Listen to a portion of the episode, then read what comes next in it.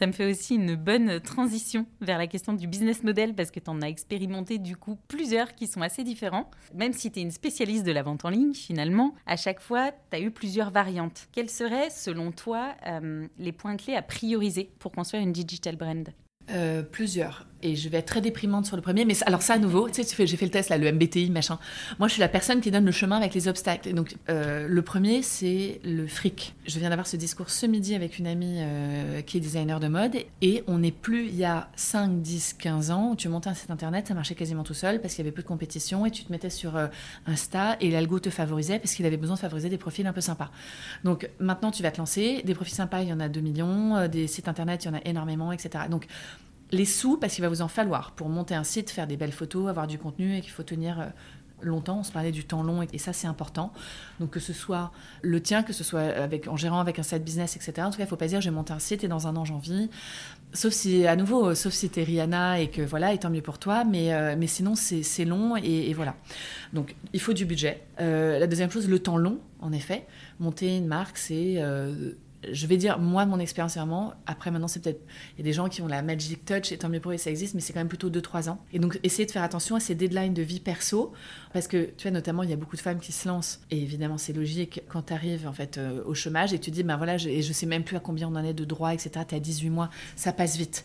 Donc, mon conseil numéro un, qui est pas très petit, quand même, c'est quand même de dire, montez vos boîtes en sous-marin avant de quitter le job d'avant, hein, c'est quand même la règle de base. Au moins, le concept, un peu le financement, les statuts, etc., tout ça, faut que ça avance. Ça, c'est le temps l'argent. Idéalement, si on peut, et je sais que c'est important, c'est pas tout le temps capital, mais c'est d'avoir le ou la bonne associée. Ça dépend du format d'entreprise. Et avoir un associé, c'est quand même deux fois plus de chances de réussir, parce que quand il y en a une qui a un coup de down ou l'autre reprend, ça multiplie aussi par deux les carnets d'adresses, les sources de financement, etc., le relais d'énergie. Si on peut trouver quelqu'un de bien, c'est quand même super. Et quatre, j'allais dire, euh, être on fire, c'est sûr, et ne pas avoir peur d'en parler, parce que même les gens négatifs vous apporteront quelque chose. Donc déjà, l'idée, il ne faut pas avoir peur qu'elle filtre. C'est-à-dire de se dire, ah, ils vont piquer mon idée. Mais en fait, en vrai, c'est l'exécution qui compte. Euh, tu vois, l'idée d'un podcast, c'est ta voix, ta personnalité qui fait le podcast. C'est pas les deux micros et le positionnement du podcast en tant que tel. Enfin, voilà. Ou d'une marque de tissu, de machin, de textile, etc. C'est pas du tout ça. À moins d'être vraiment dans la tech, tech, avec euh, une innovation fondamentale. Mais sinon, sur des marques plus ou moins lifestyle, etc., euh, y a, et, pas hésiter à en parler parce que ces personnes qui peuvent aussi dire, mais ça, je comprends pas, je comprends pas. Bon, voilà, montrer un peu tous les, les zones d'échec et si on peut se les gommer ou les avoir anticipées avant de se lancer, c'est toujours bien. Donc même quelqu'un de négatif, n'hésitez pas à bien noter ces petites remarques parce qu'elles sont pas forcément sorties de nulle part et ça peut être utile. Moi, je suis beaucoup dans l'idée d'anticiper les galères. puis ça te permet d'anticiper les freins des clients potentiels aussi. Exactement. Donc euh, voilà. Donc il faut en parler autour de soi. Alors ça veut pas dire à tout le monde, mais il faut en parler. Et l'idée, si elle fuite et si ça filtre, ben c'est pas grave. Euh, personne ne l'exécutera comme vous. Personne, personne. Ça, je suis assez d'accord. Les réseaux sociaux aujourd'hui, ils sont indispensables encore plus sur les digital brands. T'en parlais euh, aujourd'hui, c'est compliqué de se faire une place. Selon toi, quelle place on doit accorder à la création de contenu versus le développement de la marque? Alors moi c'est pas bien parce que je le fais pas assez, tu vois, sur Lightstone parce que j'ai passé de temps.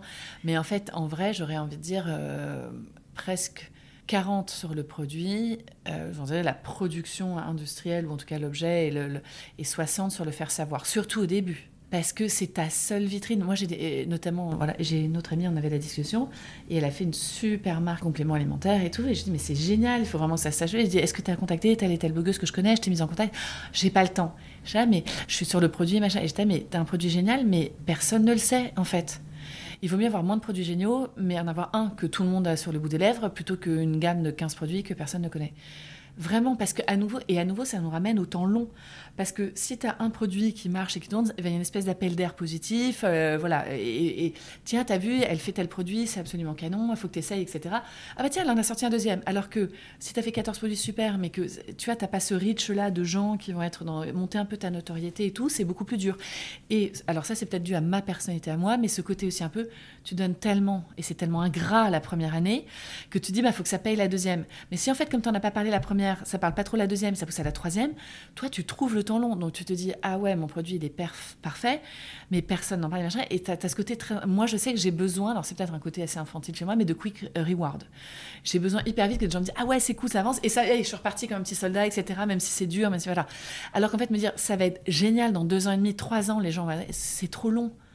Et ton idée, elle sera prise par quelqu'un d'autre, etc. Moi, je suis pour arrêter, au contraire, assez vite euh, le temps, l'espace.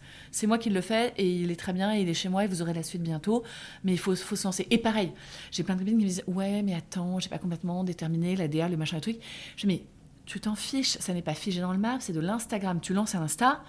Si dans six mois, tu es, en noir et blanc, tu as décidé de passer total couleur, et eh ben tu effaceras les six mois d'avant. Et voilà, et ça avance. Mais ta communauté, elle te sera construite, ton discours, tu l'auras rodé, et tu auras fait une évolution. Le fait d'être figé, ben, te permet d'être figé. Alors que le fait d'avancer te permet de te dire, oh bah ok, c'était pourri, j'efface, ou je l'assume plus, et machin. C'est pas grave. Moi, ça me passionne d'aller voir les comptes Instagram, justement, et de dérouler. Parce qu'en fait, tu vois que tout le monde a évolué. Il n'y a pas une seule marque. Et encore, pourtant, la plupart suppriment aujourd'hui. Mais elles suppriment jamais complètement tout. et du coup, ça te permet aussi de voir qu'en fait, bah, tout le monde tâtonne, tu vois. Il y a toujours un moment donné où finalement, tu changes un peu tes couleurs. Mais c'est des organismes vivants, les marques c'est euh, enfin comme une plante, tu vois, pour moi. Tu as le côté, tu as la bouture, et tu fais certains trucs, et après ça grandit, après tu dis, ah bah non, mince, ça est partir dans le décor, je vais mettre le tuteur, donc elle va partir, tu vas la redresser un petit peu.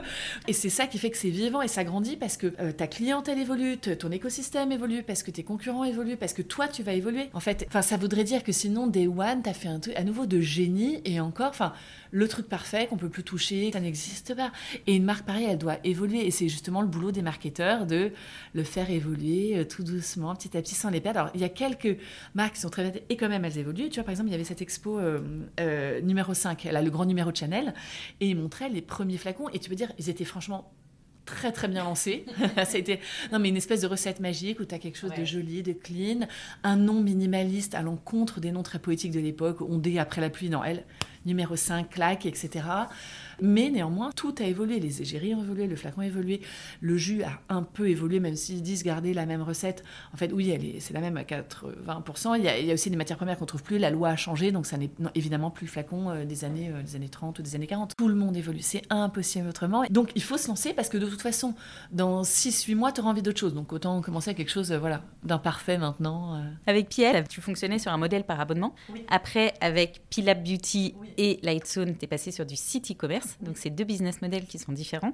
Quelles sont, selon toi, les plus grosses différences en termes d'avantages et d'inconvénients? Et là, il y a un shift. Alors, à l'époque, ce qui est génial dans l'abonnement, c'est que quand tu arrives à trouver une espèce de formule magique en disant j'offre quelque chose que les autres n'offrent pas et je rends un service en étant à la maison, il y a un côté no-brainer. C'est-à-dire que la femme, a dit bah, hop, 25 balles par mois, j'ai l'équivalent d'un magazine et de 70-100 balles euh, de produits cosmétiques qui arrivent à la maison tout le monde y gagne et c'est quelque chose auquel euh, je réfléchis pas et j'avance. Et pour toi, en tant que marque, tu te dis, bah, ok, j'ai 5000 euh, produits à vendre, je sais que sur les 5000, j'en ai déjà 4000 de prévendus, c'est de l'abonnement, ça a été bilé, ça a été payé. Et donc, en fait, en termes de trésorerie, de repos et en cosmétique, c'est pour moi, euh, les minimums de quantité, etc., sont pas petits. Je te dis, j'ai un fil rouge. Et ça, quand ça marche, c'est absolument génial. L'autre côté, le shop, ça te permet de séduire justement d'autres femmes qui sont allergiques à l'abonnement, qui n'aiment pas ce fil à la patte de la carte bleue, de l'envoi de produits en push, et qui se disent au contraire, moi, je suis dans une consommation plus raisonnée. Je veux choisir dans ma salle de bain ce que j'aime. Ou alors, j'ai, désolé, mais moi, mon sérum le soir, c'est la crème de 8 heures d'Elisabeth Arden ou c'est la mère. Je n'en changerai pas quoi que vous fassiez. Donc, je ne veux pas avoir votre box, mais je veux picorer dans votre shop. Troisième avantage aussi quand même du shop, c'est de se dire, des femmes qui ont aimé ce qu'elles ont découvert dans ta box le rachètent sur le shop. Donc tu peux avoir des profils doubles. Il y en a quelques, c'était euh, un, quart des, des, jeunes femmes qui euh, étaient sur les deux, euh, enfin abonnement et shop. Et, et voilà, donc c'est très différent. Sachant que maintenant, je crois néanmoins que l'abonnement est beaucoup plus challengé. On est dans une phase, alors par récession, mais en tout cas d'inflation, ça c'est sûr, où les gens se posent beaucoup plus de questions. Et, voilà, je sais que pour l'abonnement, c'est moins facile qu'à une certaine époque euh, à voir. Mais je pense que ce sont des vagues, parce que pour moi, l'abonnement te fera toujours gagner du temps sur un certain type de population, tu vois. Enfin, dès que t'es maman, etc., t'as plus ce temps-là. Et pour moi, le temps, c'est la ressource la plus précieuse. Euh, à nouveau, on en revient pour rencontrer des gens. Tu as aussi expérimenté la distribution physique en pop-up. Quels ont été tes challenges sur ce nouveau canal de distribution? Moi, je suis une vraie femme de shopping en magasin. J'adore. Et le pop-up, on s'est éclaté. J'ai encore des photos de nous en train de monter les meubles la veille et tout. T'as un côté euh, team building qui est absolument génialissime. Et t'as. Alors, il y a le pop-up et il y a le retail. Le retail, c'est génial parce que tu touches une clientèle qui ne connaissait pas et qui te voit dans un environnement privilégié. Après, tu as toutes les lourdeurs administratives et logistiques des grands magasins qui sont, euh, quand je suis toute seule à me taper la tête contre les murs, les mecs me disent il faut que vous preniez rendez-vous. Euh, dis mais j'envoie en chronopost. Chronopost ne va pas vous appeler pour rendre rendez-vous avec l'entrepôt, ça ne marche pas. Bref, c'était une catastrophe. Pour des petites marques, c'est très très difficile. Mais néanmoins, tu es dans un endroit qui est prestigieux, avec une clientèle qui ne te connaissait pas, donc une vraie chance de faire découvrir. Et d'autre côté, il y a la magie du pop-up, qui est une euh, tannée organisationnelle, mais vraiment de montage de carton, de meubles Ikea à monter, de où tu mets euh, la plante verte et la caisse, elle est où, et euh, repérer des lieux aussi. Enfin, pendant que tu le vis, il y a un côté, c'est un peu Noël. Et d'ailleurs, on l'avait fait à Noël. Mais pour moi, c'est intimement lié à un excellent souvenir où le soir, on animait justement avec des talks. D'ailleurs, euh, Claire Delouze était venue à un de ces talks, c'est comme ça qu'on on a appris à mieux se connaître. Donc le soir, on faisait des events, on mélange un peu tout côté événements, magasins, communauté, etc. On faisait essayer des crèmes sur place. Et il y a un côté, c'est un peu Charlie la chocolaterie. Parce que tu arrives et donc tu sais, il faut que les gens ils se déplacent pour toi. C'est pas genre un pop-up, c'est tu leur dis, on est là 15 jours. Sur l'équipe, tu as ce côté vraiment mode projet, en mode commando, euh, voilà, on monte les meubles, on fait livrer, machin. On s'était fait livrer des meubles Ikea, t'as des cartons partout, et t'es là, mais comment on les fait? On les met pas dans la rue, donc il fallait trouver au dernier moment un truc qui amenait à la déchetterie, enfin voilà. Et en même temps, je, trouvais que c'était génial de parler en direct, toi, à ta consommatrice. Il y avait les fans qui sont venus nous embrasser, les d'autres clients qui nous découvraient, d'avoir en direct du retour, c'était... Moi, j'ai adoré cette expérience. Adoré, adoré, adoré. On va rentrer un peu plus dans les détails sur Lightstone, qui est une vraie euh, ressource pour nos auditrices par son aspect innovant. Tu nous as raconté tout à l'heure comment t'étais venue l'idée et quelle était ta volonté en créant ce produit, et on parlait de cet aspect un peu gris-gris qui est un peu addictif et qu'on embarque avec soi dans son sac à main euh, comme un talisman beauté. Je te disais, je trouvais ça ultra fort comme concept. Comment tu avais travaillé ta veille là-dessus? L'idée, je pourrais... mais je te dis vraiment, c'est venu de cette séance de lithothérapie et de me dire, mais pourquoi on fait pas des petits baumes infusés? Enfin, vraiment. Ça t'est venu comme ça? Mais ouais, ça m'est venu comme ça. Tu sais, on dirait un peu une lavalampe. Et voilà, et j'aimais bien les lavalampes parce que je trouve que c'est décoratif. Enfin, tu vois, il y a ce que... à sablier aussi. Enfin, voilà, je pense que c'était un peu ça. L'idée de la cosmétique un peu décorative et sortant de cette séance de, de, lithothérapie. Et après, je suis allée voir ce qui existait. Et c'est vrai qu'il y avait une marque, dont j'ai oublié le nom, une marque américaine qui fait ça dans des parfums. Et voilà, et je me suis dit, ben ouais, nice dans des parfums, mais en l'occurrence, euh, j'aimais pas l'odeur euh, des parfums avec les pierres dedans. Et je me suis dit, mais j'ai pas envie de parfum de cette marque pour avoir ma pierre avec moi. Et je me dis, mais qu'est-ce que tu as toi tout le temps avec toi? Vraiment, l'objet, le gris-gris, l'objet fétiche, moi, c'est vraiment le baume à lèvres. Sous le rouge à lèvres quand j'ai pas de rouge à lèvres, et sinon tout seul. C'est vraiment un truc que j'ai tout le temps, tout le temps, tout le temps. Je m'en sépare pas. Et je me suis dit, ben voilà, c'est l'objet. T'as tes clés, ton téléphone, ton baume à lèvres, ta carte bleue. Et après, la veille, elle est venue, voilà, en traînant sur Instagram, j'ai découvert cette marque qui le faisait en parfum, mais je me dis, je vais pas changer de parfum. Et pour le coup, les parfums, c'est un truc que j'adore. Et je suis fidèle, enfin, j'adore les découvrir, mais pour moi, tu as des grands parfumeurs. J'ai pas la prétention de faire un grand parfum. Et je voulais un peu rentrer dans la vie des femmes de tous les jours. Donc, je voulais pas imposer mon. Enfin, tu vois, c'est compliqué de se dire, je vais imposer mon parfum. Et le baume, je me suis dit, c'est vraiment le truc, le petit objet facile, etc. Même, euh, tu vois, moi qui adore le maquillage et qui en ai fait beaucoup, je connais bien les teints, les carnations. Euh. Là, c'est vraiment le produit, les yeux fermés dans le métro, tu le mets et, et ça te va, quoi. J'adore ce côté très universel. Comment tu as déployé euh, cette innovation en beauté? Dans le sens où comment tu as trouvé des labos qui étaient compétents pour aller travailler les pierres et euh, le côté euh, soin? Et quel était ton brief quand tu es arrivé pour les démarcher? Alors, tu vas rigoler, mais alors, un, j'ai eu de la chance parce que des labos, ben, avec prescription, on en connaissait beaucoup. Donc, je suis pas partie d'un carnet d'adresses inexistant. J'ai interrogé euh, les deux, trois labos qu'on connaissait déjà très bien. Et en fait, donc, je vais voir Daniel, le responsable du labo, auquel je pensais. Donc, je faisais un appel d'offres, etc. Et je lui dis Bon, ben voilà, ça va être important, c'est en plusieurs étapes. Donc, il y a euh, une base naturelle, c'était des labos de bio en plus. Moi, le produit n'est pas bio, naturel, mais eux, ils faisaient du bio. Donc, c'est pas du bio, etc. parce que ça va exploser euh, en termes de coûts, etc. Mais parce que par contre, il va falloir venir avec moi et qu'on trouve et qu'on source des pierres en Inde. Et, et en plus, étape supplémentaire, donc il va falloir les laver à l'eau et il va falloir mettre, attendez, hein, le batch à la lune. Et en fait, et je dis, mais vous allez vous foutre de ma gueule, etc. Machin. Et le mec là, il me fait, ah non, mais je vous explique, moi, quand j'étais étudiant, j'étais, euh, je suis partie en Amazonie et j'ai fait des séances de purification avec des plantes. Et donc, quand j'ai ouvert mon labo, j'ai fait venir un chaman au labo. J'étais là, on était fait pour se parler. Le, je te jure. Et le mec qui pilote a fait venir un chaman le jour de l'ouverture de son labo. Je me suis dit, on est parti pour s'entendre. Et ils ont vraiment mis le bulk avec les pierres qui trempaient dedans, à la lumière de la lune derrière une fenêtre, à la lumière de la lune pour que la lune recharge et tout. C'était génial. Et tu vas te dire, le mec va me traiter de taré. Et en fait, le mec, il était mort de rien. Il fait, non, je vais vous parler de mon chaman. Ça a été une de mes questions. Je me suis dit, mais comment elle est allée convaincre un labo de leur dire, alors par contre, moi, je, veux recharger les pierres à la pleine lune. Non, mais c'est génial. Et c'est un labo, tu vois, aussi, il y a plein de labos qui sont engagés. Lui, au départ, il a plongé là-dedans euh, parce que, justement, étudiant, il est parti en Amazonie. Et après, il a rencontré quelqu'un qui, justement, sourçait euh, des actifs et des plantes pour Dior, etc. Et il s'est dit, mais voilà, et c'était il y a déjà, je sais pas, 10-15 ans, et il s'est dit, euh, attends, on arrive, on prend leurs plantes parce qu'en effet, elles ont des actifs intéressants, mais on replante pas.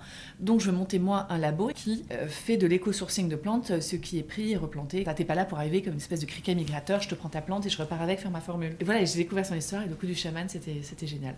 c'est intéressant ce que tu dis parce que ouais, c'est une philosophie qu'ils ont en Amazonie, euh, dans la forêt. J'ai appris que euh, dès qu'on prend une plante ou une fleur ou n'importe quoi, on replante immédiatement. Et ça infuse jusque dans des labos français, donc c'est génial. Non, non, j'ai eu de la chance. Est-ce que tu as dû faire face à des contraintes techniques pour lancer le projet? Ouais, c'était une grosse galère parce qu'en fait, les, les, petites pierres, déjà, donc sont nettoyées à l'eau, et après doivent être rentrées dans les tubes à la main. Donc ça, c'est une vraie galère. D'ailleurs, c'est un des sujets, je me dis, ah, il faut que tu l'exprimes plus. C'est qu'en fait, il faut qu'il y ait un poids, en fait, il y a un poids de formule et un poids de pierre. Et en fait, comme les pierres sont, c'est la nature irrégulière, c'est versé à la main. Donc en fait, on a un atelier, quand on fait nos productions, elle pèse les pierres et elle les met dans un petit entonnoir et c'est rentré dans chaque tube. Donc c'est un peu galère. Bah, c'est presque, c'est presque de la fabrication. Euh. Non, c'est presque artisanal. C'est assez artisanal en fait. C'est artisanal et c'est long et c'est chiant et c'est cher. En fait, ça, tu te rends compte après. Parce que ce coup, tu es bien content de te dire, bah, va mettre les pierres à l'intérieur. Et en fait, tu vois qu'à oui, à la fin, rien n'est automatique. Ça marche pas du tout. Pour l'instant, tu es sur une gamme de produits ultra réduite. Parce que du coup, tu as deux huiles à lèvres et tu as développé un sérum, un sérum euh, exactement. contour des yeux. Un sérum contour des yeux à l'acide hyaluronique. Oui, oui, oui. Et j'ai un, troisième euh, un quatrième produit qui est prêt à sortir. Et en fait, en vrai, c'est le manque de temps. Et voilà, j'ai pas eu le temps. Voilà, j'ai pas eu le temps. Mais j'ai un produit de, aux huiles essentielles, en fait, pareil, un roll mais pour mettre sur les tempes avec des huiles essentielles, notamment de menthe, de menthol, de camphre, pour soulager ces petits maux de tête que tu peux avoir en fin de journée. Il est prêt, j'ai plus qu'à appuyer sur la gâchette. Il euh, faut trouver un petit peu de financement, parce qu'après, ça veut dire remettre à jour le site, refaire des photos et, euh, et le lancer, mais ça, ça, va se faire. En tout cas, la formule, là, a été validée. Ouais, donc, ta vocation à développer euh, une gamme au fur et à mesure. L'idée, c'est d'avancer doucement, oui, oui. Comment t'imagines d'ailleurs la construction d'une gamme, toi? En général? Ouais. Alors, en vrai, il y a deux rencontres. La première rencontre, c'est vous devez partir de votre produit star. Et après, l'idée, c'est de regarder quand même ce que fait le marché. Parce qu'il faut aussi se dire qu'en tant que DNVB ou Indie Brand ou ce que tu veux, tu vas pas éduquer ton marché. Par exemple, tu lances un sérum star, il va pas se suffire tout seul. Il faut que tu aies un concept pour le porter autour et il faut. Les gens aiment choisir. À un moment, je bossais euh, pour les, le retail Etam. Et en fait, tu peux faire des pyjamas, donc vous savez qu'on appelle les coloramas. Tu vas sortir un t-shirt à Marcel dans 35 couleurs il y en a quatre qui vont ressortir et qui vont être achetés partout. Donc il y en a quatre que tu fais énormément en profondeur le blanc, le noir, un rose pâle, un beige, etc.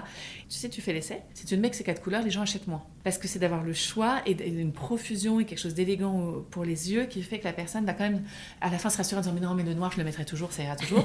mais en fait, c'est parce qu'en vitrine ou en magasin, elle a flashé sur un merchandising où il y avait un jaune pétard qu'elle va finir avec le noir, mais ça permet d'acheter le reste. Donc il faut pouvoir développer autour et se dire, et ça pour le coup, tiens, je la prends euh, entre guillemets un peu. Euh, pas à mes dépens, mais tu vois, sur le sérum pour les yeux, il aurait fallu que je fasse aussi deux rêves pour qu'ils soient plus visibles. Mais c'est dur quand tu es une petite boîte, tu peux pas tout sortir, etc. Mais en vrai, dès que tu donnes un peu le choix, ça, enfin, voilà, ça se booste. Et souvent, les gens me disent Ah, c'est sympa, vous avez votre sérum, euh, etc. Mais vous n'avez pas une autre pierre, le même sérum, mais avec une autre pierre intérieure. C'est normal parce que c'est un jeu sur les pierres. Et voilà, et donc c'était quartz rose, et donc quelle sera la prochaine pierre, etc. Enfin, tu vois, et, donc le choix. Faut donner le choix et essayer de, se dire euh, Voilà, mon consommateur, il va toujours être assez. Euh, voilà, il va vouloir choisir. Donc si on peut, essayer de proposer tout le temps une alternative.